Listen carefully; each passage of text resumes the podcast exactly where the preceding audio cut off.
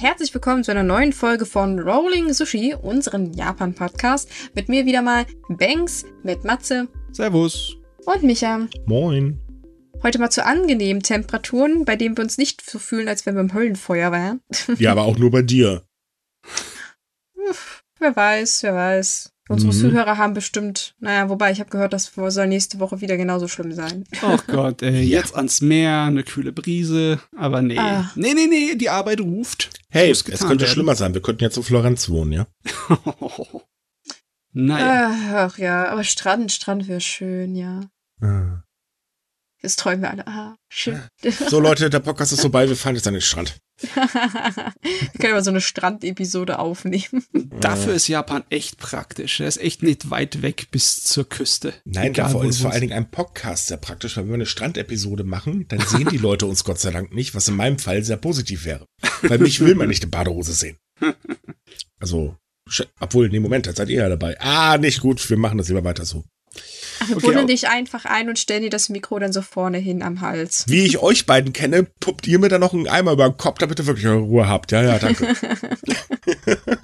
ja, wir sind gerade so richtig in der Stimmung für das Thema Reisen und Urlaub, ne? Ja. Richtig. Ah. Da läuft aber ein bisschen was schief, und zwar, also in Japan. Denn Japan hat ja seine Grenzen im, Meer, äh, im Mai wieder geöffnet für Touristen mit ein paar kleinen Einschränkungen also ein paar ganz großen Einschränkungen. Und jetzt zeigen halt, dass die, äh, also die offiziellen Daten zeigen, dass das nicht so gut ankommt bei den Menschen. Man hat ja groß rumgetönt, ja, Neustart des Tourismus. Die Tourismusbranche in Japan hat schon die Hände gerieben und gesagt, ja, es geht endlich wieder weiter. Ja, jetzt sind wir in, ähm, also die Zahlen vom Juli sagen halt, nö. Denn es sind tatsächlich nur 7093 Menschen eingereist. Und wenn wir jetzt mal überlegen, 2019 äh, hat Japan einen ganz locker fluffigen Rekord aufgestellt. Äh, das waren also, äh, da reden wir wirklich von Millionchen. Ähm, nee, das klappt jetzt nicht. Grund dafür ist übrigens nicht die Corona-Welle, auch wenn die Corona-Zahlen extrem hoch sind in Japan und ähm, so weiter, aber da kommen wir gleich noch zu. Nee, die Gründe sind tatsächlich diese komischen Regeln, denn ähm, sehr viele Japan-Fans und auch Leute, die einfach so hinreisen, weil liegt halt nebenan oder so, sagen halt, wir wollen gar keine Gruppenreisen machen, weil ähm, also für Menschen, die jetzt zum Beispiel aus China kommen, die wollen einkaufen. Punkt fertig.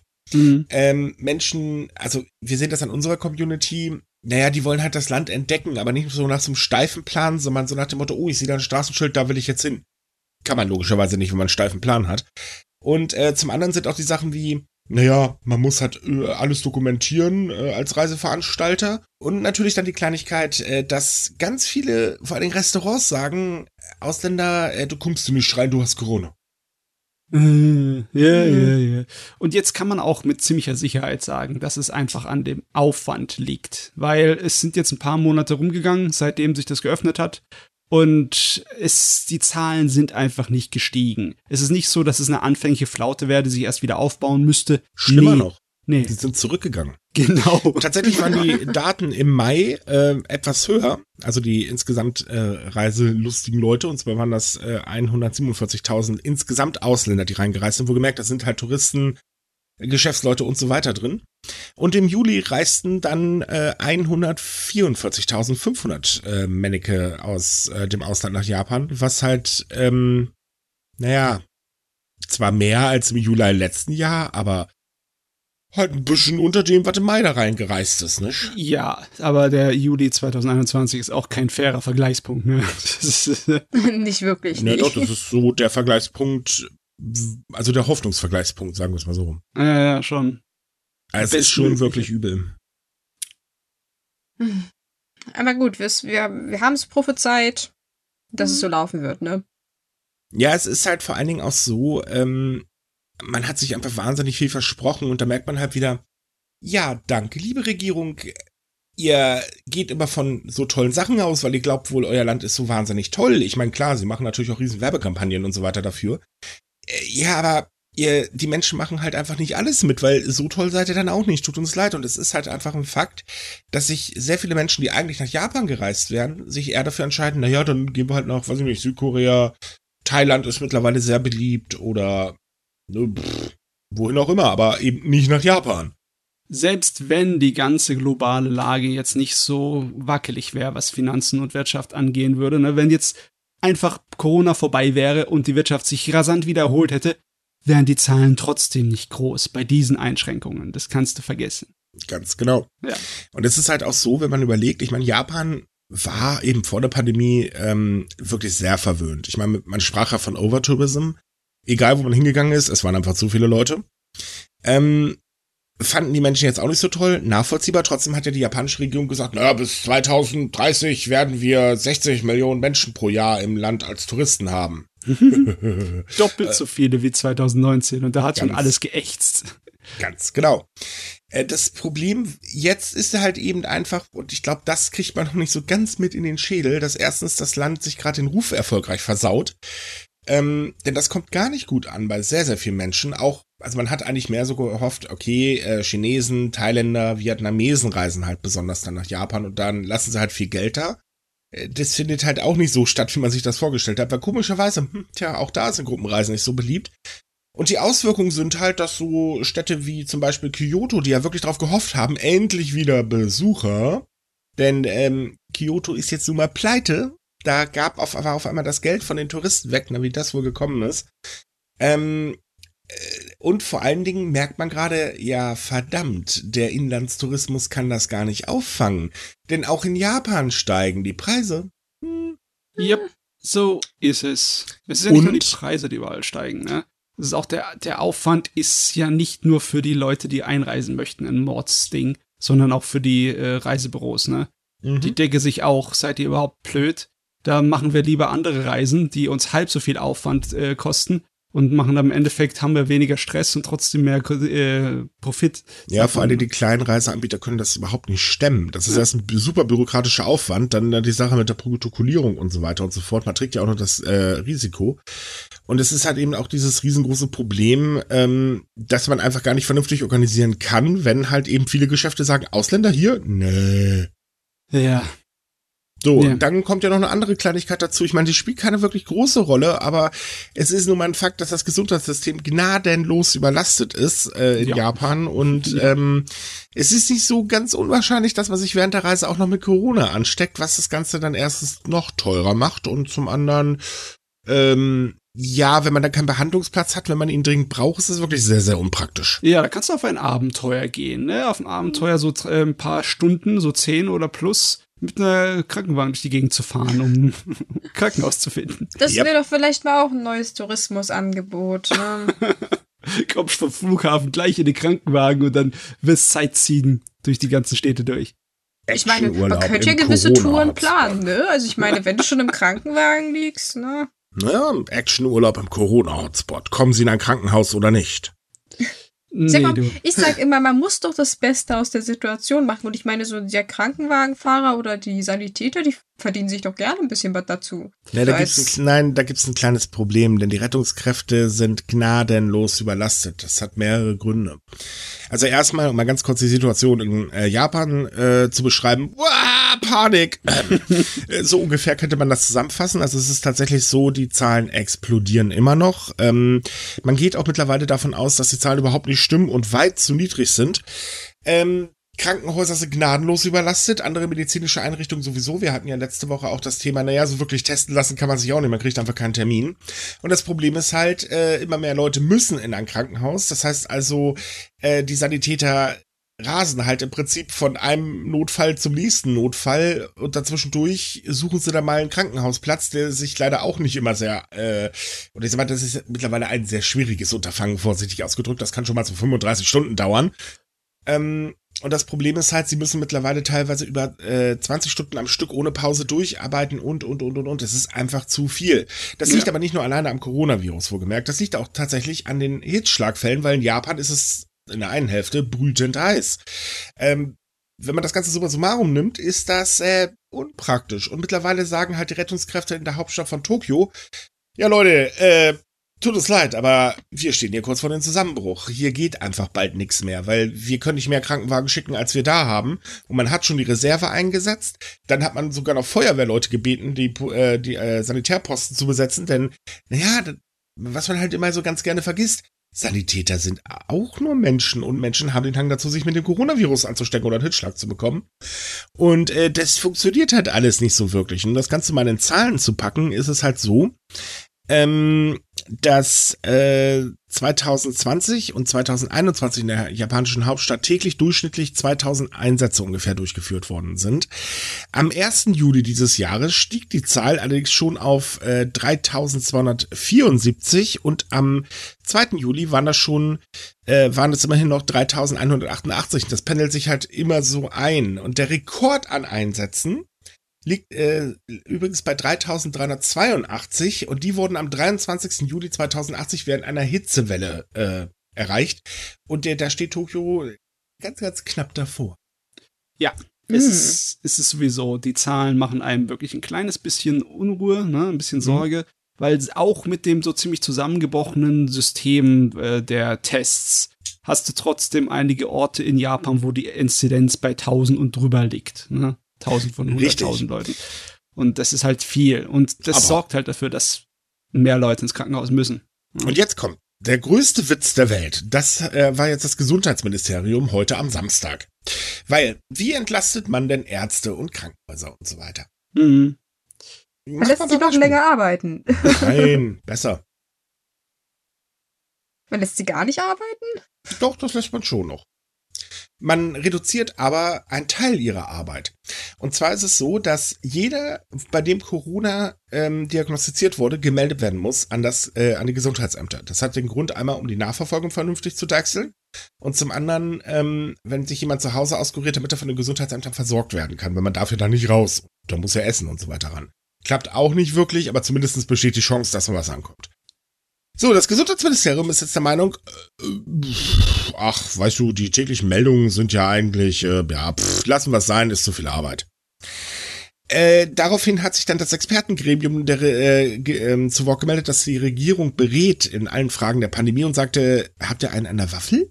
Ich übersetze das jetzt übrigens nur grob, wohlgemerkt. Sie haben es natürlich ein bisschen netter ausgedrückt, aber ungefähr so sinngemäß habt ihr einen an der Klatsche.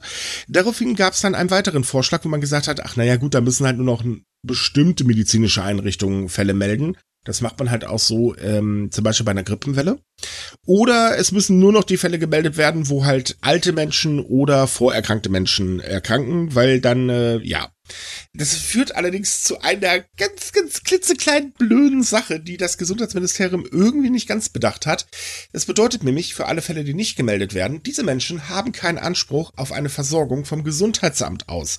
Heißt also, sollten sie sich gerade zu Hause auskurieren und der Fall wird schlimmer, ja, dann können sie sich nicht ans Gesundheitszentrum oder so äh, wenden und sagen, hallo, ich brauche ein bisschen mehr Hilfe. Das ist dann einfach nicht drin, weil sie gelten ja nicht als erkrankt. Halleluja. Das ist ja. bei der Anzahl der Fälle vielleicht ein bisschen unpraktisch, denn dadurch, dass die Krankenhäuser gnadenlos überlastet sind, äh, plus natürlich die Sanitäter gnadenlos überlastet sind, ähm, kurieren sich sehr viele Menschen zu Hause aus. Es ist vielleicht nicht ganz so günstig, diese Ideen, aber man möchte es trotzdem umsetzen. Wohlgemerkt, eine Umsetzung ist auch laut des Gesundheitsministeriums übrigens erst möglich, wenn die aktuelle Infektionswelle vorbei ist und die nächste kommt. Ha, ha, ha. Ah. Ja, man, da meinst du echt, die haben keinen Durchblick durch ihr eigenes System. Ne? Ja, man könnte das eigentlich auch ein sehr interessantes Politikstückchen nennen. Ja äh, klar, es ist viel heiße Luft, das hilft ja niemandem was im Moment, ne? Ja, man sucht halt händeringend eine Möglichkeit irgendwie zu entlasten. Man kommt aber gar nicht so auf Ideen wie, naja, vielleicht gucken wir mal in den Krankenhäusern, ob wir da noch irgendwas machen können. Ähm, oder man zwingt zum Beispiel die Krankenhäuser, die sich generell weigern, äh, Corona-Patienten aufzunehmen, dass sie es einfach machen müssen. Ich meine, Japan schmeißt ja sonst auch mal Subventionen durch die Gegend, da können sie das ja ruhig mal auch machen. Äh, nee, ähm, macht man nicht. Und man denkt auch weiterhin nicht drüber nach, ach naja, wir könnten ja vielleicht Maßnahmen ergreifen, das könnte vielleicht helfen. Aber das würde ja der Wirtschaft nicht gut tun und die Wirtschaft muss laufen. Ja, die Sache ist die, aber bei seiner jetzigen Situation ist es auch gar nicht so einfach, weil ich stelle dir vor, die äh, Regierung würde so micromanagen bei den Krankenhäusern und sagen, es muss irgendwie eine faire Verteilung von den ganzen Fällen passieren, ne? Und das wäre zu viel. Das könnte doch kein, äh, kein bürokratischer Apparat irgendwie hinkriegen, dass es dann äh, fair die ganzen Leute verteilt von den ganzen Nein, Fällen, die Über eine faire Verteilung, das wird sowieso nicht laufen. Aber überhaupt eine Verteilung wäre vielleicht ganz praktisch. Das Problem ist halt einfach, man will einfach nicht wirklich mehr tun. Das ist einfach jetzt so, okay, wir haben jetzt hier gerade wieder ein Problem in der Pandemie. Was haben wir denn gerade da, um helfen zu können? Oh, guck mal, Pflasterchen. Und ich meine, die Regierung liebt es, Pflaster zu kleben. Oh mein. Ach ja, es ist schon eine absurde Situation irgendwie. Mhm. Vor allem absurd ist es, dass sie das so als große Lösung verkaufen immer, ne? So, wir wissen genau, was wir machen, das wird alle Probleme lösen. Nein. Nein ja, warte, es geht ja noch weiter. Ach, es ist noch mehr? Ach, du liebe Ja, am Freitag hat das Gesundheitsministerium, also beziehungsweise speziell das Gremium des Gesundheitsministeriums, also dieses Ding, was halt eben die Regierung berät, deutlich davor gewarnt, dass erstens die Corona-Zahlen aktuell gar nicht stimmen, äh, zweitens, dass äh, der äh, die Reisewelle, die jetzt in Japan war, es war ja die Bonn-Zeit, äh, wo halt sehr viele zum Beispiel in ihre Heimatstädte gereist sind, ähm, dass die Auswirkungen davon jetzt erst äh, noch spürbar werden. Ähm, dann wurde davor gewarnt, naja, also es bedeutet auf jeden Fall noch mehr Infizierte und wir werden wahrscheinlich wohl in Japan noch das Problem haben, dass die Zahl der Corona-Toten deutlich ansteigen wird. Da ist es natürlich wahnsinnig schlau zu sagen, ach ja gut, dann lassen wir das mal mit den Berichten einfach sein, ne? Ist eine super Reaktion auf diese Nachricht. Also. Pff. Ja, also so eine Situation hatten wir noch nicht wirklich. Wir hatten schon Corona-Probleme in Japan, aber da waren auch die Reaktionen der Regierung noch ein, also nicht, nicht wirklich vorbildhaft, aber zumindest wurde noch ein bisschen was getan. Jetzt geht's halt nur noch darum, Wirtschaft laufen lassen, Wirtschaft laufen lassen, Wirtschaft laufen lassen. Ich meine, man hat das ja gesehen bei der Rückreisewelle von der äh, Obon-Zeit, wie in Japan eine ganze Menge Bahnhöfe und Flughäfen überfüllt waren. Ich meine, es war nicht so viel wie in Hochzeiten vor der ähm, Pandemie, aber es ist trotzdem, es war ein gutes Stück. Ne? Ordentlich, ordentlich, ja, definitiv. Ordentlich war es, ne? Also die Bilder sahen auf jeden Fall interessant aus. Ja, ja gut, ich meine, wenn sie der Meinung sind, also ich weiß nicht, man könnte fast meinen, wenn man jetzt böse denken würde, die Regierung will ihre Rentenkasse unbedingt entlassen. An, man kann sich das schon bald anders nicht mehr erklären, warum man eigentlich so dermaßen fahrlässig vorgeht. Aber man hat ja gerade andere Sachen zu tun. Da kümmert man sich dann wahrscheinlich lieber darum, die, äh, das Staatsbegräbnis für Arbeit durchzudrücken oder irgendwie so. Ja, als ob so viel Geld in die Rentenkasse einfließen würde, wenn was 10, 15 Prozent der Belegschaft in ganz Japan wegen Corona zu Hause bleiben muss, weil sie sich angesteckt haben. Mhm. Das ist, äh, nee. Das funkt nicht so. Nö, nicht wirklich. Hm. Ach, es macht schon Spaß. Ich, also irgendwie finde ich, ist das so, man, man kann es mittlerweile gleichziehen. Pandemiebekämpfung versus äh, äh, Klima, äh, Bekämpfung des Klimawandels. Was macht, hm. äh, wo macht man weniger? Ich finde, die toppen sich da langsam überhaupt nicht mehr drin. Bei dem einen geht halt die Erde unter, beim anderen geht halt eben was anderes unter, aber so wirklich tun dagegen macht man auch nichts. Ich meine, die Auswirkungen von dem Klimawandel, die wird man irgendwann spüren, aber das ist halt noch lange hin, das kann man vor sich herschieben. Äh, Bei Corona geht's halt noch nicht so sehr. Ne? Nein, in Japan, Moment. Ich meine, man spürt die schon, logischerweise. Aber. Das ist eben der Punkt. In Japan spürt man sie definitiv schon. Ich meine, wir haben seit Tagen auf der anderen Seite von Japan Dauerregen. Naja, das, das ist im Prinzip genauso wie bei unseren, äh, hey, Wetter gab's schon immer Trotteln. Ähm, wenn man sich das Ganze mal so überlegt, naja, ist ja nicht so, dass wir gerade eine Dürre haben und so ein Spaß. Ist alles ganz harmlos. Hm. Ja, ist nur, logischerweise merkt man das auch schon in der Wirtschaft, aber ich denke mal, Corona wirkt man, wird man noch ein bisschen direkter und unmittelbarer spüren. Und ich denke mal, irgendwann werden sie was machen, weil wenn sie merken, dass dann irgendwie Rezensionsangst um sich greift, dann muss irgendwas getan werden. Ne? Naja, also da müsste dann die Bank of Japan auch äh, mitspielen. Äh, solange die aber nicht sagt, ey, wir haben eine Rezession, ist alles gut. Und die Bank of Japan sagt, ja gut, wir haben eine Rezession, aber ganz ehrlich, das ist doch nur ein kurzer Effekt. Das, das ist halt jetzt mal so, das, das wird wieder aufhören.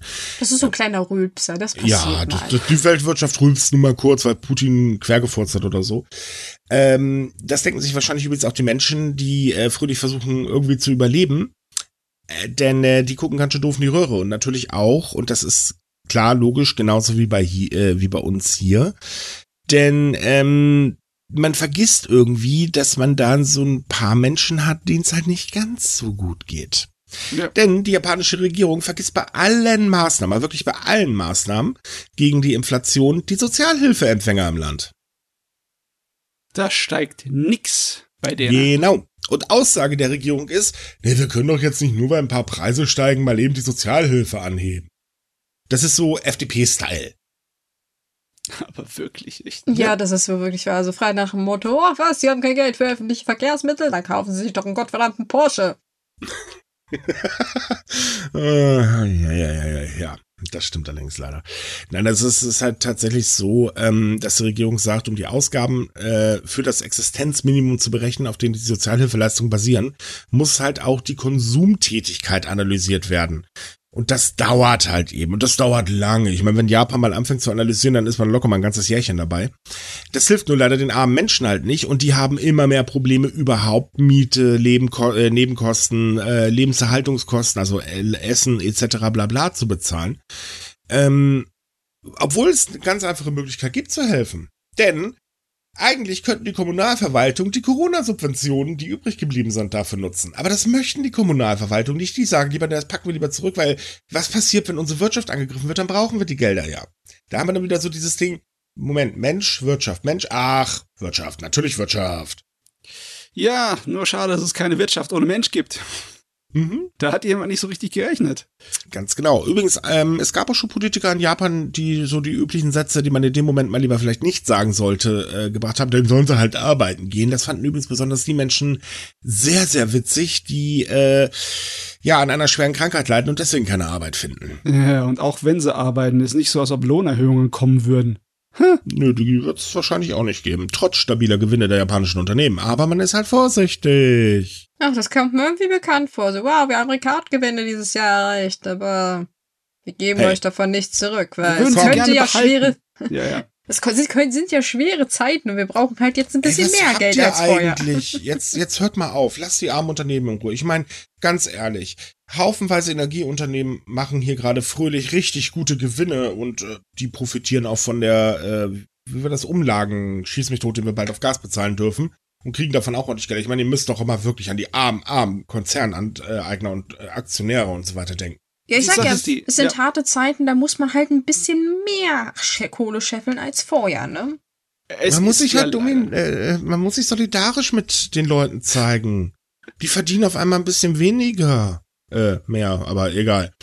Ja, das Problem ist einfach der Verdienst, ne? Das ist nicht so, als ob die äh, Gewinne wirklich in äh, das reinfließen würde, was die Firmen für die Zukunft stärkt, dass sie tatsächlich einer Rezension sta äh, irgendwie standhalten könnten. Nein, die Gewinne fließen halt logischerweise in die Boni der Top-Leute. Richtig. Das ist das Problem. Also der naja. Konzern, weswegen die Übergewinn, äh, über Dings, nicht Übergewinnsteuer, Quatsch, die ähm, äh, da der Sonderzuschlag da ähm, erschaffen wurde oder sich ausgedacht wurde, also Unliver oder wie der heißt, der hatte sich übrigens im Mai erstmal kräftig äh, sechs Millionchen für die obersten Chefetage äh, bereitgestellt, um denen dann fröhlich noch extra Geld in die Tasche zu stopfen. Ja, ja, klar. Wir haben ja alle Angst vor der Inflation und der Rezension, aber äh, das ist nicht so, als ob wir deswegen investieren oder irgendwo einen Topf aufbauen, wo wir Geld reinsetzen für schwere Zeiten. Nee, nee, das muss Privatpersonen gegeben werden. Die das dann ich stelle stell mir allerdings die Frage, da wir Privatpersonen jetzt ja gerade auch dafür sorgen sollen, dass die Firmen überleben, äh, kriegen wir dann später auch was vom Gewinn ab? Ähm, ja, trickle down. Nachdem ne? ich diesen Satz gesagt habe, sind übrigens zwei FDP-Mitglieder gestorben.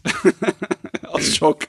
Ich weiß nicht mehr, welche Zeitung das war letzte Woche, aber die hat ein cooles Bild veröffentlicht. Da siehst du dann halt ähm, so, äh, den ganz Armen, einen äh, Mittelständler und einen ganz Reichen. Ähm, äh, im Prinzip im Wasser. Und äh, der ganz Arme guckt dann so und sieht dann, okay, äh, ja, scheiße, das Wasser steht mir hier schon locker über den Kopf. Der Mittelständler steht halt bis äh, zur Hüfte drin. Und ähm, der Reiche dann so, ah, Lindner, Hilfe, meine Füße werden nass. ratet mal, wo er hingerannt kam. Naja. Man merkt immer noch, ich mag die FDP nicht. Nein, also es ist halt so, ähm, dass in Japan das wirklich richtig übel. Ich meine, Sozialhilfeempfänger hat noch nie einen sehr guten Stand, weil, ähm, ja, wenn man kein Geld verdient, dann ist man halt eben nichts wert für die Gesellschaft, egal wo es herkommt. Selbst wenn man sich den Rücken kaputt gearbeitet hat. Also, wenn du bist nicht, kannst nicht arbeiten, dann äh, nee, nee, nicht für die Gesellschaft hier. Und ähm, es ist halt so, dass man auch überhaupt nicht drüber nachdenkt, da irgendwie zu helfen. Kein Stück. Naja. Und das Problem ist halt eben auch, man eigentlich hofft ja äh, der liebe Premierminister darauf, dass Lohnerhöhungen ein bisschen die Inflation ab, äh, auffangen werden. Du hat sich diese Woche allerdings herausgestellt, dass wirklich alle große Unternehmen super soliden Umsatz gemacht haben. Da gab es keinen Einbruch oder so in Japan. Nö. Aber gleichzeitig haben auch sehr viele Unternehmen gesagt, ja, sorry Leute, wir, wir, also das, das geht nicht. Wir können jetzt nicht die Löhne erhöhen, wir müssen jetzt Geld beiseite. Also das müsst ihr einfach verstehen. Ah, Mann, ey. ich kapiere es nicht wirklich. Ich, ich verstehe, dass sie irgendetwas tun möchten, weil niemand möchte diese Angst vor Inflation und Rezension und die hohen Preise. Das äh, ist nicht für jedermann gut. Die wenigen Leute, die davon profitieren, sind halt nicht das, was die gesamte Wirtschaft am Leben erhält. Mhm. Und deswegen wollt, will ja die japanische Regierung auch irgendwie dagegen ankämpfen. Nur, ja, bisher sind ihre Pläne nicht so überzeugend. Welche Pläne? Ich meine, der hat ja es angeordnet, dass eine Inflationsbekämpfung äh, ausgearbeitet wird. Ne? Ja, also ist ja okay, das stimmt. Er hat ein Subventionspaket angeordnet, darunter auch der japanische Tankrabatt, der weiterlaufen soll. Übrigens, der hat in Japan auch nicht wirklich viel gebracht. Mhm. Ähm, äh, woher das jetzt so? Also pff, hätte man sich überhaupt nicht ausmalen können. Ähm, äh, was genau in dem Paket enthalten ist, das steht jetzt noch nicht fest. Was allerdings schon mal feststeht, weil das wurde auch letzte Woche schon fröhlich von, äh, oder haben einige Politiker von sich gegeben, Sozialhilfeempfänger brauchen auf gar nichts hoffen. Die lässt man halt einfach im Prinzip in der Gosse. Ach man, ey. Mhm. Also es ist gesellschaftstechnisch präsentiert sich Japan gerade wieder so richtig schön kalt. Naja, das, das sind wir ja schon gewöhnt. Also die Atmosphäre da war schon immer etwas frisch um es dezent auszudrücken. Vorsichtig, ja, ganz vorsichtig auszudrücken. Na, es ist halt so, ähm, auch dem Mittelstand in Japan geht's natürlich auch immer schlechter, weil klar, die Kosten explodieren nun mal. Und wenn man da nicht irgendwie endlich was Vernünftiges tut, dann wird's halt für alle Stufen irgendwie schwierig, außer halt eben den Vermögenden, das ist irgendwo klar. Ähm, aber so wirklich was tun dagegen will man halt anscheinend auch nicht, weil alle Maßnahmen, die jetzt seit April ähm, ergriffen worden sind, haben im Prinzip nichts gebracht. Ja. Man könnte fast schon meinen, dass das nicht wirklich in ihrer Hand liegt. Dass man einfach warten muss, bis äußere Faktoren irgendwie einschlagen. Ne? Dass zum Beispiel der Krieg in der Ukraine und Russland vorbeigeht. Ne? Ja, das wird wahrscheinlich noch sehr lange dauern. Na, leider Gottes. Obwohl, ja, du kannst da auch selbst keinen Experten finden, der dir genaueres dazu sagen kann, weil es einfach ja. nicht so durchsichtig ist, der ganze Kram. Ja, es ist also allgemein ist dieser gesamte Krieg, äh, ja. Aber Gut, ich meine, Deutschland macht sich gerade fröhlich im Prinzip im Ausland lächerlich. Danke übrigens dafür auch an Kubicki für diese, wir müssen Nord Stream 2 unbedingt starten. Klar, Russland wird dann sofort Gas durchjagen, wissen wir alle, logisch, das können wir uns ausmalen. Ich meine, wenn du als Politiker was von dir gibst, wo selbst der FDP-Chef Lindner sagt, was für ein Unsinn laberst du, dann hast du immerhin. ja, dann hast du es durchgespielt. Ja, genau, und die Frage ist halt, wie kommt das im Ausland an? Und das kommt momentan gar nicht so gut an. Das ist im Prinzip versauen wir gerade unseren Ruf, weil unsere Politik komplett durcheinander geraten ist. Japan macht das wenigstens tatsächlich noch ein bisschen besser. Die bauen einfach äh, oder halten sich einfach aus allem erstmal raus ähm, und machen halt innerpolitisch, naja, im Prinzip auch nichts. Naja. Mhm. Ja, es macht Spaß. Ja, ich meine, im Moment scheinen ihre Prioritäten woanders zu liegen, ne? Also ja, auch wenn die Ober die Inflation eines der größten Prioritäten für Kishidas neues Kabinett ist, haben sie ja noch immer noch die Vereinigungskirche, die in den Nacken hockt, wo ein immer größerer Rattenschwanz dran zu sehen ist. Ja, mittlerweile äh, haben übrigens 24 Politiker des neuen Kabinetts zugegeben, dass sie mit der Kirche in Verbindung, äh, mit der Sekte, Entschuldigung, in Verbindung stehen. Eigentlich sollte das neue Kabinett dafür sorgen, dass es eben nicht mehr der Fall ist. Hm, hat nicht so ganz funktioniert. Und mittlerweile ruft die Kirche, äh, die Sekte, sage ich ja nicht immer Kirche, äh, die Sekte in Japan auch zu Protesten auf, äh, um halt eben vor allem gegen Medienberichte vorzugehen, denn die überschlagen sich dann da drüben in Japan natürlich. Da kommt halt sehr viel an Tageslicht, was man nicht so am Tageslicht haben möchte. Hm, doof hier laufen. Oh Gott, was für ein Unsinn, ey. Jo. Aber es gibt noch andere Proteste, denn ähm, tatsächlich hat äh, diese Sache mit dem Staatsbegräbnis von Shinzo Abe dazu geführt, dass es erstens Klagen von Bürgerrechtsgruppen gegeben hat. Ähm, gut, die wurden vom Gericht abgelehnt. Neue Klagen wurden heute am Samstag, äh, nee, Quatsch, am Freitag, also am 19. eingereicht. Und es gab jetzt auch mehrere Demos tatsächlich, wo mal über 1000 Menschen auf die Straße gegangen sind, um gegen das Staatsbegräbnis zu äh, demonstrieren. Und zwar war das am 16. und auch am 19. August, speziell in Tokio. Ähm, weil viele damit einfach nicht einverstanden sind und sagen, ey, sorry, aber warum zum Teufel wird erstens da für den Kerl ein Staatsbegräbnis äh, veranstaltet. Ich komme gleich noch genau, äh, gehe gleich noch genau drauf ein. Und auf der anderen Seite, warum zum Teufel werden die Kosten dafür nicht aus dem Staatssäckel bezahlt? Das ist doch Blödsinn. Ich weiß es. Also ich finde das Hammer, dass dafür die Leute wirklich auf der Straße sich eingefunden haben, aber So die durchschnittlichen Klimaproteste sind ja ein Witz. Ja, das, äh, ja. Aber trotzdem, ja. in Japan ist es schlimm genug mit dem Klima. Da würde man eigentlich meinen, dass die Leute mehr ihren Unmut, ihre freie Luft machen. Aber wenn es dann halt um das Staatsbeträgnis geht, oh, das können wir aber nicht haben. Okay, ja, das, das, liegt, das liegt an. Ja gut, das Staatsbegräbnis ist jetzt schon am 27. September. Der Klimawandel, der ist halt die ganze Zeit. Wahrscheinlich hat man den schon akzeptiert oder so. Äh. Ähm, also der, erstmal der Grund, weil ich weiß, dass zum Beispiel auch in unserer Community sehr, sehr viele Menschen sagen, das hat Abe verdient. Ich persönlich bin übrigens auch der Meinung, nee, das hat er nicht verdient. Und der Grund ist eigentlich ganz einfach. Abe ist zwar Japans dienstältester Premierminister gewesen, aber der Gute hat halt wirklich Skandale gesammelt, wie andere Leute Briefmarken im wahrsten Sinne des Wortes. Und hat komischerweise für keinen Skandal auf die Mütze bekommen. Und das sind also wirklich einige, wo man sich so denkt, wie zum Teufel schafft man es da eigentlich heil wieder rauszukommen?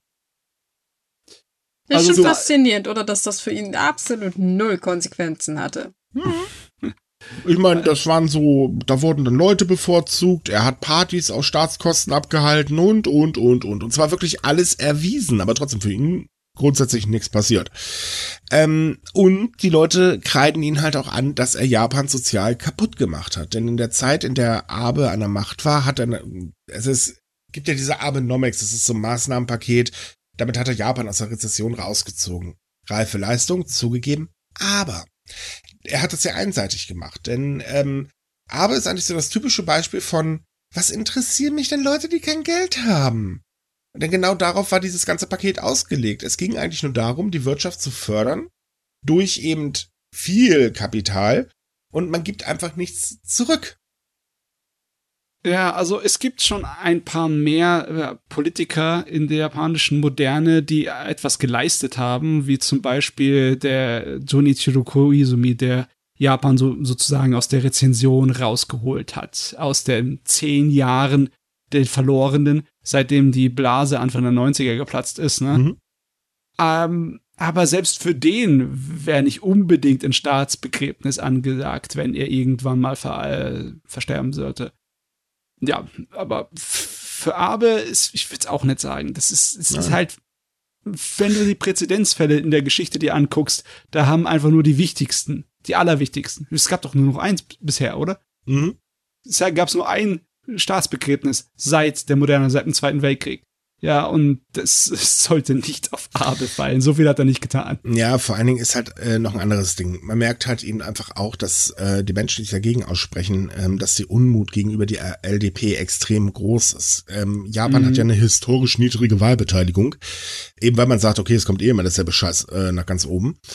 Ähm, aber hier ist es halt auch so, also mal ganz kurz eben erklärt, ähm, wenn das Staatsbegräbnis zur Staatskasse bezahlt werden würde, und das kostet echt ordentlich Geld, das muss man ganz ehrlich sagen, wird damit zum Beispiel auch äh, den Gouverneuren oder halt eben anderen Politikern eine Reise zum Begräbnis hin mitbezahlt. Das ist, ist erstmal so eine Sache, wo man sagt, äh, nee, weil auch unter den Gouverneuren sind nicht sehr wenige dabei, die halt sagen, äh, da will ich eigentlich gar nicht hin. Warum? Ich, äh, nee, aber, hallo. Aber man wird dann im Prinzip ja, oder es entsteht im Prinzip zum Druck und man wird dazu förmlich, kann man sagen, gezwungen, dann dahin zu reisen. Und auf der anderen Seite ist es halt so, dass man befürchtet, dass ähm, dadurch halt ein Opferkult entsteht, der wiederum der LDP natürlich extrem zugutekommt. Also man, man schafft halt eben ähm, ja, so, so einen kleinen Heiligen, um mal ganz doof zu sagen. Ja. Und genau das ist halt auch eine Sache, die ganz, ganz böse ausstößt, weil Abe ist kein Heiliger gewesen. Das weiß einfach jeder. Das war ein typischer Politiker nach dem Motto, ich bereichere mich. Ähm, alles andere ist mir eigentlich völlig egal und äh, hier, ich gebe halt der Wirtschaftslobby natürlich logischerweise recht und äh, schnatter an ihrer Pupsritze. Alle anderen darunter, die interessieren mich halt einfach nicht. Und was ist denn passiert in seiner Zeit? Im Prinzip ist Japan zu einem Teilzeitarbeitsland geworden ähm, in, zu einem Land geworden, wo sehr, sehr viele Menschen mehrere Arbeitsplätze auch haben müssen, zu einem Land geworden, wo besonders ähm, äh, alleinerziehende Mütter wirklich aus der Gesellschaft rausfallen und, und, und, und, und. Und das wird ihnen natürlich angekreidet, weil ich meine, ganz ehrlich, die Menschen sind ja auch nicht doof. Ich meine, das einzige Positive, das in Abis-Zeit passiert ist, ist der Aufschwung des Tourismus. Mhm. Da musste ich aber eigentlich mal einen Experten fragen, ob er wirklich dafür verantwortlich ist. Also man, man gibt, äh, sagt immer so, ja, er ist dafür verantwortlich, aber die Maßnahmen, die dazu geführt haben, damit hat Abe überhaupt nichts zu tun gehabt. Ach ja. Ne, das waren so Ideen von anderen schlauen Köpfen und das haben die auch richtig gut gemacht, das muss man mal ganz ehrlich sagen. Aber es hilft ja einfach nicht, wenn eben der Kern der Gesellschaft komplett vergessen wird. Es ist wirklich eine komische Situation. Ne? Es gibt halt die eine äh, Seite, die unbedingt Abe in den Himmel loben will und dafür sorgen will, dass die Leute ihn nie vergessen. Und dann gibt es die andere Seite, die halt nicht ignorieren können, dass es möglicherweise Verbindungen zwischen Abe und dieser Sekte gab. Ne? Und äh, ja, wo gemerkt das natürlich auch. Wobei, da hat sich dann diese Woche kam noch raus, dass unter äh, Abes Regierung diese Sekte sehr, sehr häufig aus etwaigen Berichten verschwunden ist. Aha. Hm. Okay. Ein Schelm, wer Böses dabei denkt. Ja, wollte ich auch gerade sagen. So, ha, interessant, interessant. Mhm. Oh Mann. Ja, es ist, es ist wirklich heftig. Und ähm, wenn man halt überlegt, äh, dass das Begräbnis circa 1,4 Millionen Euro kosten soll, das ist schon eine Summe. Und das Geld könnte man momentan wirklich besser woanders reinstopfen. Das muss man auch ganz ehrlich sagen. Ja, im Moment ja, kannst du wirklich also, brauchen. Hm. Ja, also das, wie gesagt, das Geld ist definitiv überall an, besser angelegt als dort. Richtig. So, kommen wir zu einem anderen Thema, wo auch die Regierung wieder Blödsinn verzapft. Wer hätte das erwartet? Ähm, kommen wir mal zu Hikikomori. Hikikomori ist ein japanisches Phänomen. Äh, oder sagen wir, Japan hat ein ziemlich großes Problem äh, in der Richtung. Und zwar sind das Menschen, die sich komplett von der Gesellschaft abseilen. Das heißt, naja, im Prinzip, sie leben halt in einem Zimmerchen. Ja. Und machen da so ihr Ding und Kontakt mit der Außenwelt, äh, nein. Also man könnte sagen, extrem Introvertierte.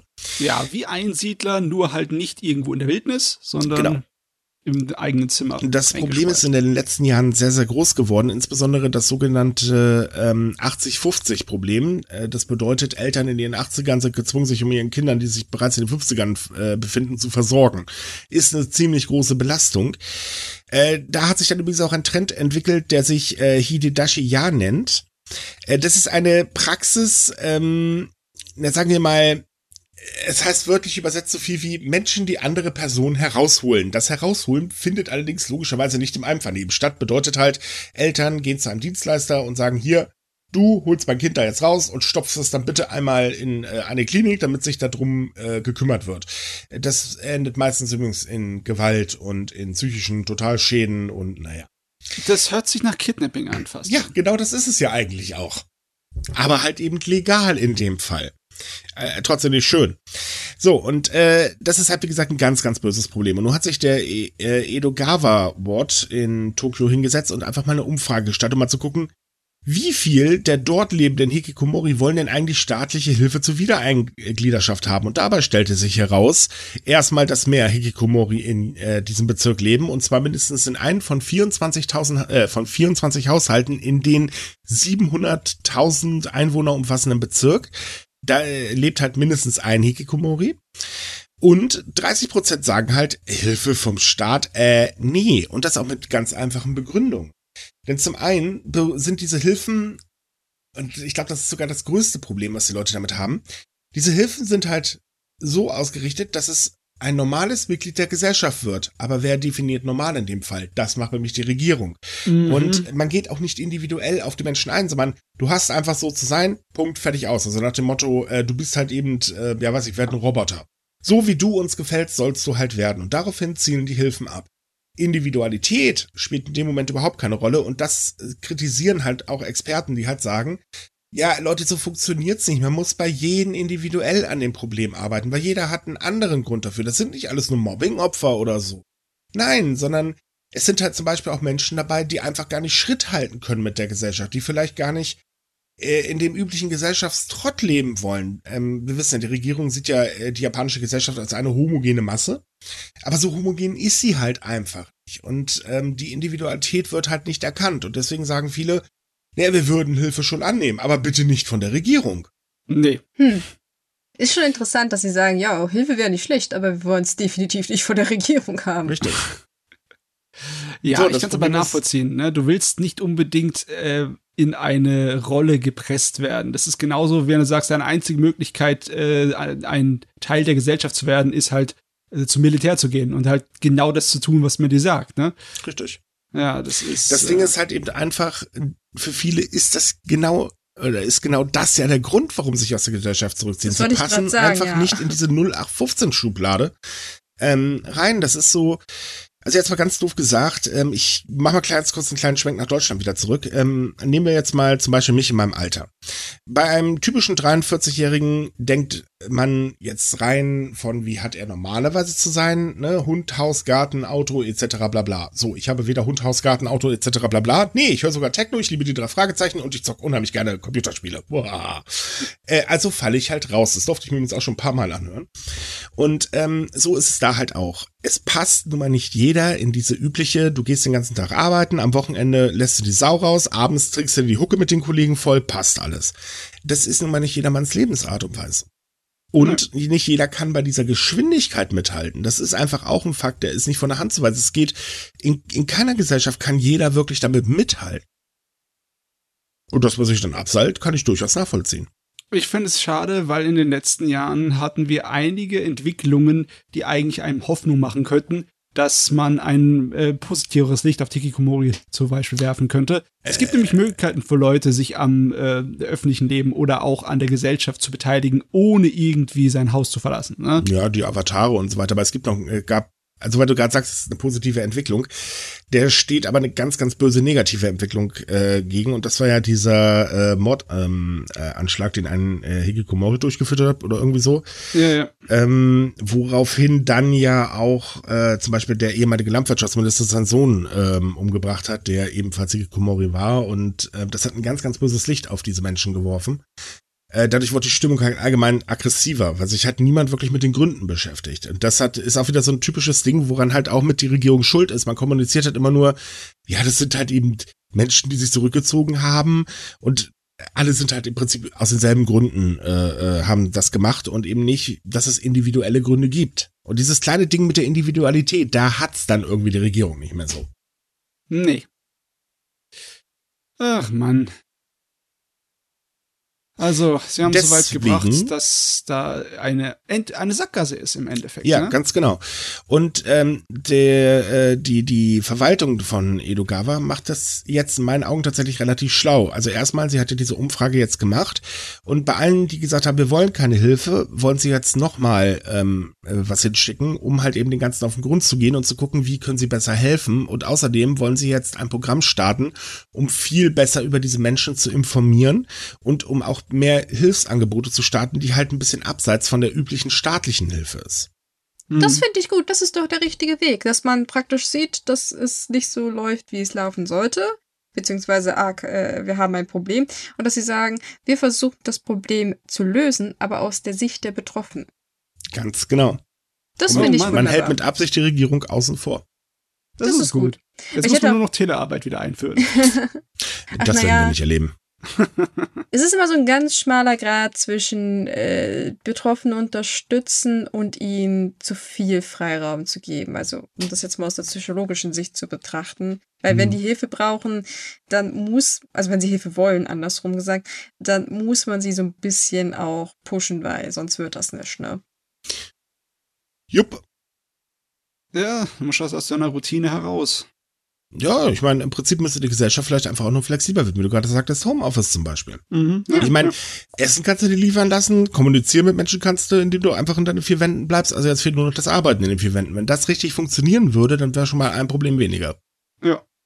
Und dann, ja Gott, wenn sie so leben wollen, dann kann man es halt auch nicht, oder so, soll man sie so leben lassen. Klar, das ist vielleicht nicht für jeden so toll. Man sollte, und die Menschen haben Probleme, oder zumindest einige. Es gibt auch Menschen, die lieben es zum Beispiel zurückgezogen zu leben und haben damit überhaupt kein Problem. Ist ja nicht automatisch so, dass jeder einen Dachschaden dadurch hat. Ähm, aber wie gesagt, man könnte doch einfach das Gesamtumfeld verbessern. Das würde übrigens allen Menschen da drüben teilweise äh, mal ganz gut kommen, wenn die Regierung endlich von diesem Gleichheitstrip mal runterkommt. Denn dieser Gleichheitstrip ist wirklich fürchterlich. Mm, ja, ist wahr.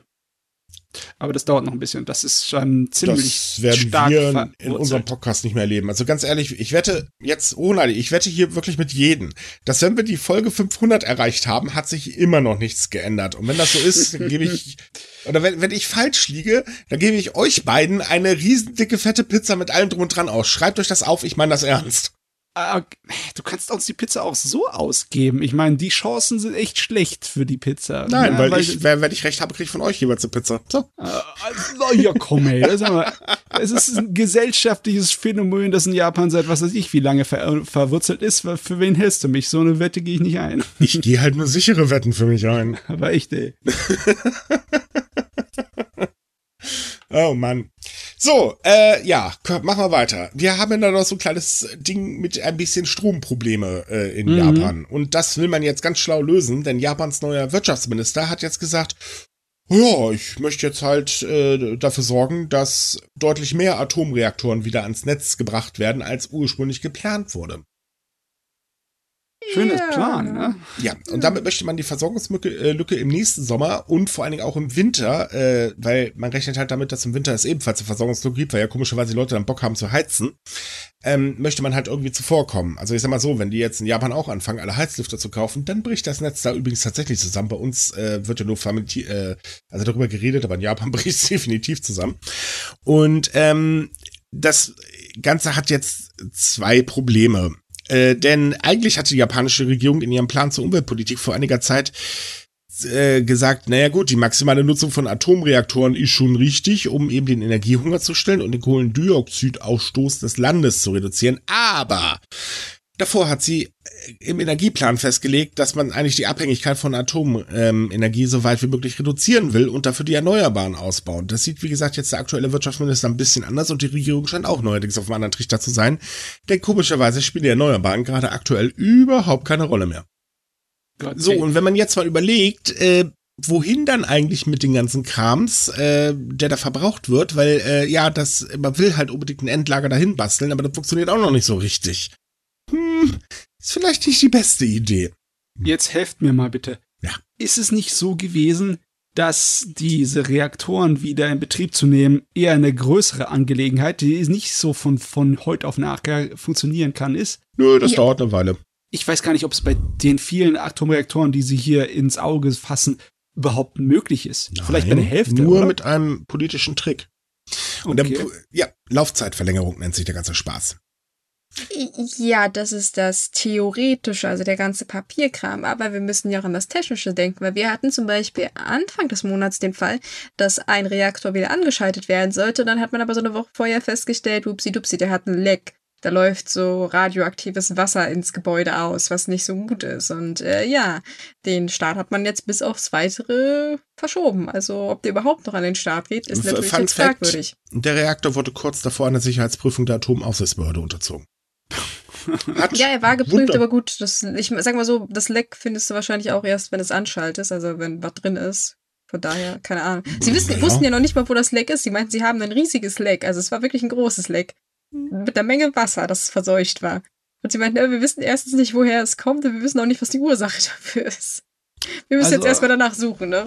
Mm, das hört sich nach so viel möglichem Aufwand an, dass die mhm. Alternative dazu, äh, so Energiequellen auszubauen, die nicht auf irgendwelche Ressourcen, die end, ja, die endlich sind, äh, sich konzentriert. Also, mhm. ich rede blöden Unsinn, aber ihr wisst, was ich meine, ne? Ja. Mit halt mit grünem Zeugs. Das wäre doch äh, sicherer. Klar, es wäre eine Menge Geldinvestition, aber du weißt, was du daraus bekommst. Mhm. Hier bei den Reaktoren, wer weiß, wie lange die einfach, halten. Ganz einfach erklärt die grüne Energie hat keine Lobby.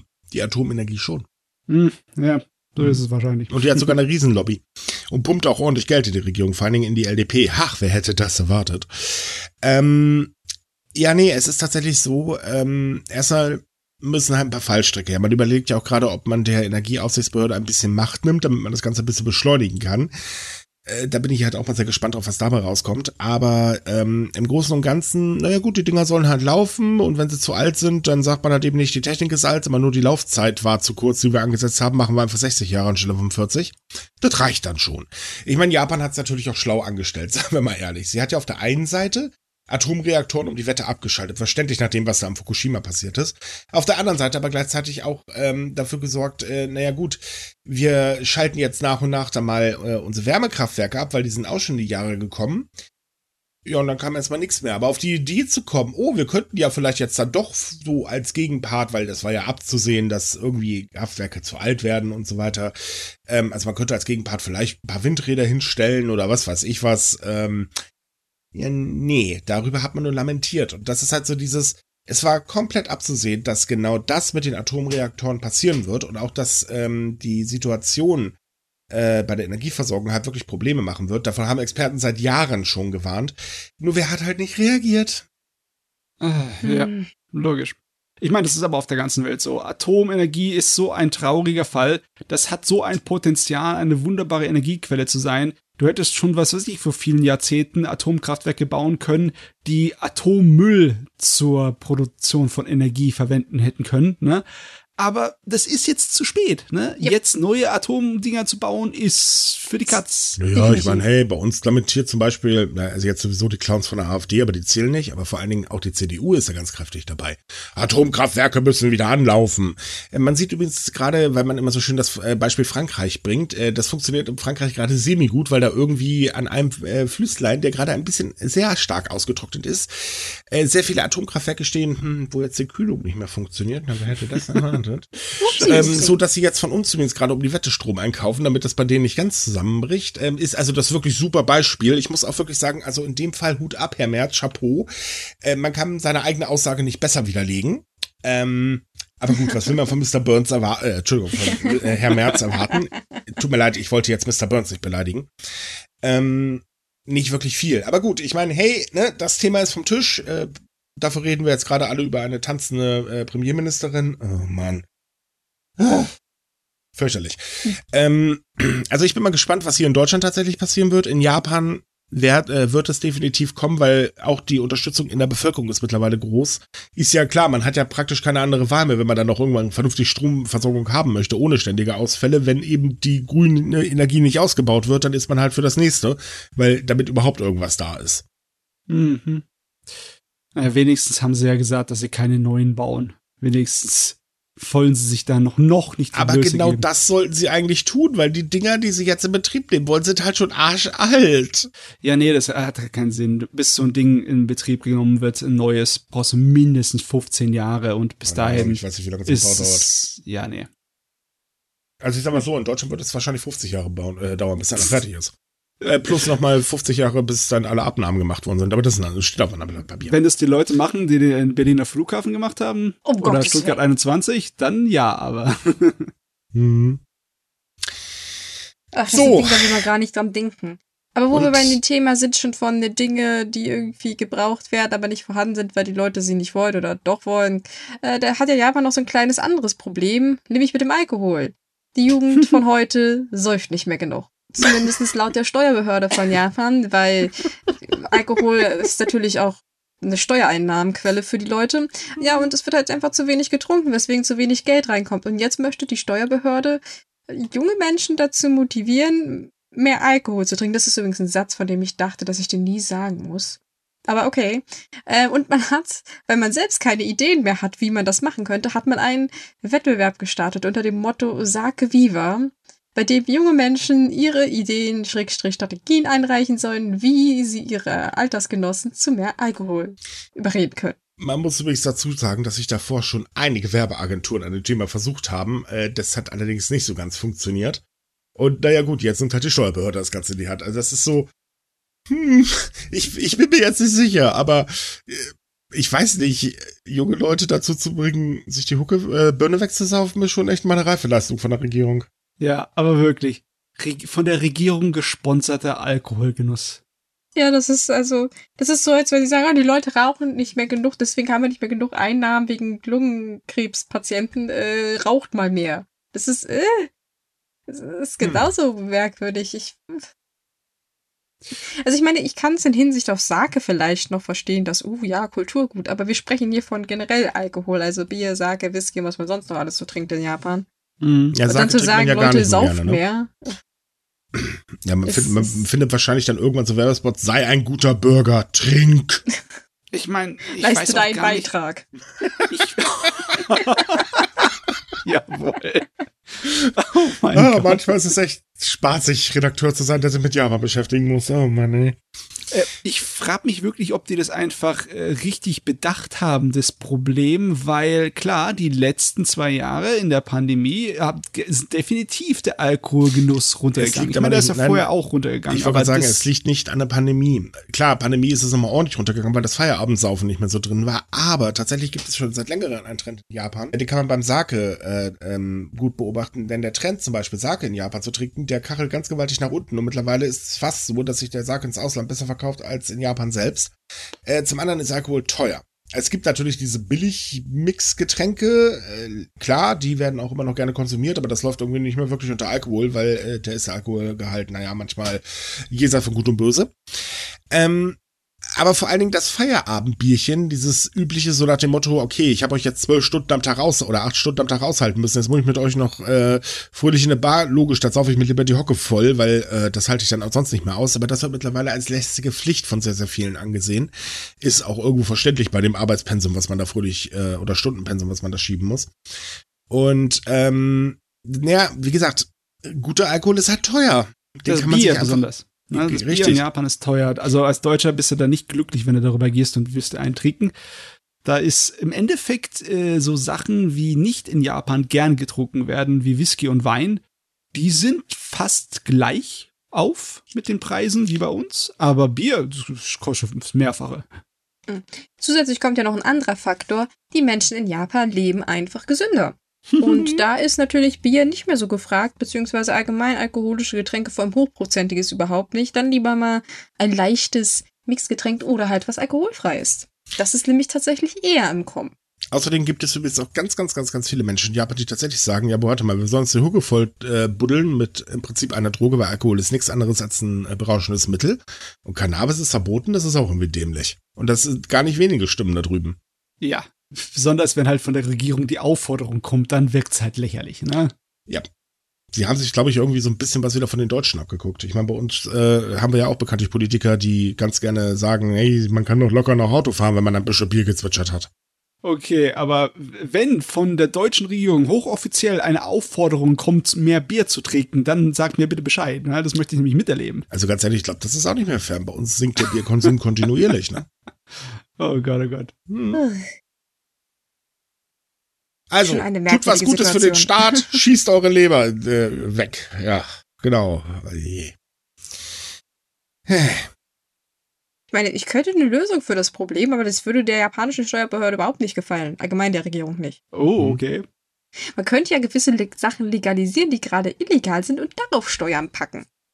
Na, na, äh, du redest doch wohl nicht etwa von Cannabis? Ja, ich rede von diesem kleinen grünen Gras, was so also, lustig wie, macht, also, ja. Äh, pff, bist du denn das wahnsinnsfette Beute? Das ist, das stürzt haufenweise Menschen die komplette Drogensucht, die sind da nichts mehr wert für die Gesellschaft. Das ist ja schlimmer als ein Besoffener, der Auto fährt.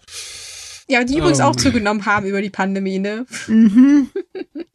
Übrigens, kein ja. Scherz, das, was ich gerade gesagt habe, hat in Japan tatsächlich einen Politiker von sich gegeben. Ja, da ist er leider Gottes nicht auf dem äh, wissenschaftlichen Stand der Dinge. Ja, nicht so ganz, aber lassen wir das Thema mal. Ich meine, ja. über Cannabis können wir gerne reden, aber warten wir also ab, wie sich das in Deutschland entwickelt. Das ist für mich auch gerade hier noch so ein Spaß. Äh, anderes Thema. Wir alle lieben doch bestimmt Anime, oder? Mhm. Ja, also Lieben würde ich es jetzt nicht nennen, aber ja. wir, wir, wissen, was Anime ist, sagen wir es mal so. Oder sagen wir so, wir können von Hentai und normalen Anime unterscheiden. Hm. Äh, das können ja schon mal viele äh, eigentlich nicht. Ähm, Hust.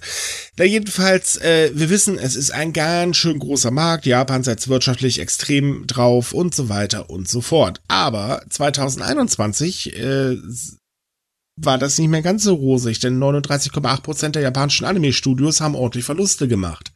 Laut dem Kreditforschungsunternehmen Taikoku Databank.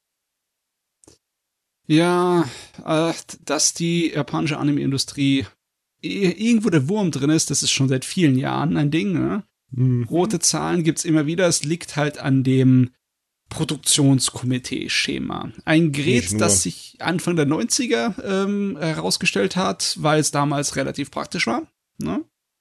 Aber jetzt halt so ist, dass halt der Kuchen aufgeteilt wird an Einnahmen und meistens dann halt viele, die Leute, die eigentlich die Animes machen, die Produktionsstudios, dann halt an der untersten äh, Hierarchie ne, rum. Richtig, aber es gibt noch ein ganz, ganz anderes Problem und das ist die Qualität. Und die Qualität hat teilweise ganz böse nachgelassen. Und das kriegen logischerweise auch die Fans mit und das hört man auch an allen Ecken und Enden, dass sich halt immer mehr darüber beklagen, ähm, dass zum Beispiel die Animation einfach nur grausam ist, wenn man halt CGI einsetzt, das aber leider nicht richtig kann. Ja, das liegt nicht unbedingt daran, dass die Japaner vergessen haben, wie man Anime zeichnet. Das liegt einfach daran, dass viel zu viele Anime produziert würden für die Menge an Leuten in Japan, die gescheit zeichnen können. Ne? Mhm. Die Anzahl an Anime ist ja in den letzten zehn Jahren sprunghaft gestiegen. Ähm, 2014 hat es angefangen, dass es über 200 pro Jahr sind an neuen Serien. Und das ist erst 2019 unter die 200 wieder gegangen. Ja. Das, äh, da wurde so viel produziert, das ist unglaublich. Und logischerweise, also, ne, die meisten haben kein Geld gemacht. Ja, und ähm, es ist halt so seit äh, Bob, jetzt seit Moment, ähm, vier, fünf, äh, seit fünf Jahren sinkt irgendwie die Menge, oder seit sechs Jahren sogar, ähm, die jährlich erscheinen. Mhm. Und es ist halt einfach aus dem Problem, es ist halt ein extremer Massenmarkt geworden. Und dadurch, dass man halt dieses Produktionskomitee hat und und und und und, versucht man halt so billig wie möglich zu produzieren. Also erstmal arbeiten in der Anime-Branche ist weiß Gott kein Spaß. Nee. Ähm, und zum anderen ist es halt so, dass ähm, ja die Masse okay, man hat dann halt eben Anime, wenn ich mir jetzt zum Beispiel den Crunchyroll-Katalog angucke, äh, dann hast du eigentlich jetzt seit Jahren immer denselben Krams in Grün da drin. So wirklich innovative Projekte findest du eigentlich nur noch selten. Und ähm, meistens sind das dann wirklich sehr gute Kinofilme, das muss man mal ganz ehrlich sagen. Ähm, aber serientechnisch, da musst du schon Glück haben, dass du wirklich einen richtig guten findest. Ja, der Vorteil ist da bei den ganzen Mengen, die produziert werden, sind die Chancen, dass ab und zu mal was Gutes dabei sind, eigentlich so dass es äh, nicht viel weniger ist als vor 10, 20 Jahren. Also geht unter in der Masse. Ja, der Anime-Fan hat halt viel, ne? Äh, hat echt sehr viel zur Auswahl. Mhm. Und äh, es ist kaum möglich, da hinterherzukommen, wenn du das irgendwie guckst. Egal, ob es für Arbeit ist oder für dein Vergnügen. Es ist echt schwer. Es ist verdammt schwer. Und dazu kommt natürlich auch, dass die Kooperation mit Streaming-Portalen nicht gerade sehr unbedingt lukrativ ist, um das mal vorsichtig auszudrücken, weil natürlich die versuchen auch die Kosten zu senken, wo es nur geht. Man hat eigentlich sehr viel Hoffnung auf Netflix gesetzt, aber die Hoffnung hat sich mittlerweile auch zerschlagen, denn äh, es gab zwar ein großes Getöse vor zwei äh, oder drei Jahren, äh, ja, aber das war es dann leider auch schon wieder. Ich meine, sie produzieren immer wieder noch Animes für Netflix. Ja, also, aber also, so wie sie ne? sich ursprünglich äh, mal ausgemalt haben, ist es dann doch nicht geworden. Nein, nein, ist nicht der Retter geworden. Definitiv nein. nicht. Und die Qualität ist, sagen wir mal, manchmal auch eher, äh, oh Gott. Sie schwankt sehr. Also wenn man sich mhm. eine Season anguckt, es gibt natürlich immer Highlights. Es war schon immer so.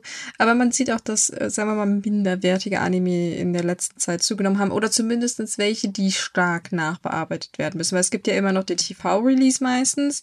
Das ist meistens nicht so sauber wie das, was man halt am Ende vielleicht auf der DVD hat. Und das fällt natürlich auch mittlerweile deutlich auf. Vor allem, wenn man halt den internationalen Markt jetzt auch irgendwie versorgt. Ja, ja. Also Und ich, die Konkurrenz aus China wird größer. Ja, China ist das äh, Land, wo es anfängt zu steigen mit Animationssachen. Mhm. Früher war ja Korea ein großer Partner von Japan, was Animationsproduktion und besonders so Outsourcing angeht, aber das ist jetzt sowas von geschwunden in den letzten 10, 15 Jahren. Ja. Und gleich dazu ist China wirklich groß geworden. Sehr, sehr groß sogar. Ja, der gute Anime. Das waren noch Zeiten, als du jedes Jahr sagen konntest, oh, da kommen aber wirklich sehr viele gute Sachen, du wusstest gar nicht, was du zuerst gucken solltest. Ich meine, das ist immer noch so, du musst zuerst nur finden und das ist. Weiß ich, also wenn ich ehrlich bin, diese Season ist einer dabei, den ich so, wo ich sage, okay, der ist wirklich gar nicht übel, aber der Rest ist irgendwie so, nö.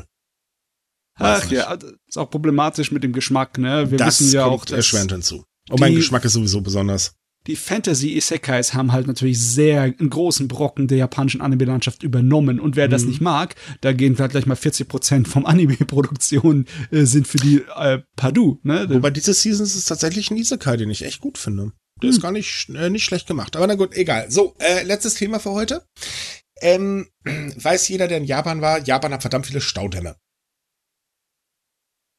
Ich dachte, jetzt kommt ein Ja von euch, aber okay, nee, danke. Ich war noch nie in Japan, Micha. Ich kann dazu nichts sagen. Ich so. muss auch zugeben, ich habe noch keinen japanischen Staudamm besucht, aber ich weiß, wie ein Staudamm aussieht. Das weiß ich auch noch, Matze. Somit ist meine Anmoderation für dieses Thema schon mal voll für die Katz gewesen. Dankeschön. Okay, äh, gut, Japan hat ein paar Staudämme, sagen wir es mal so rum. So, und an sehr vielen Staudämmen sind Städte beteiligt. Das heißt, sie haben für den Bau bezahlt und sie bezahlen natürlich für die Wartung. Und das ist nicht gerade wenig.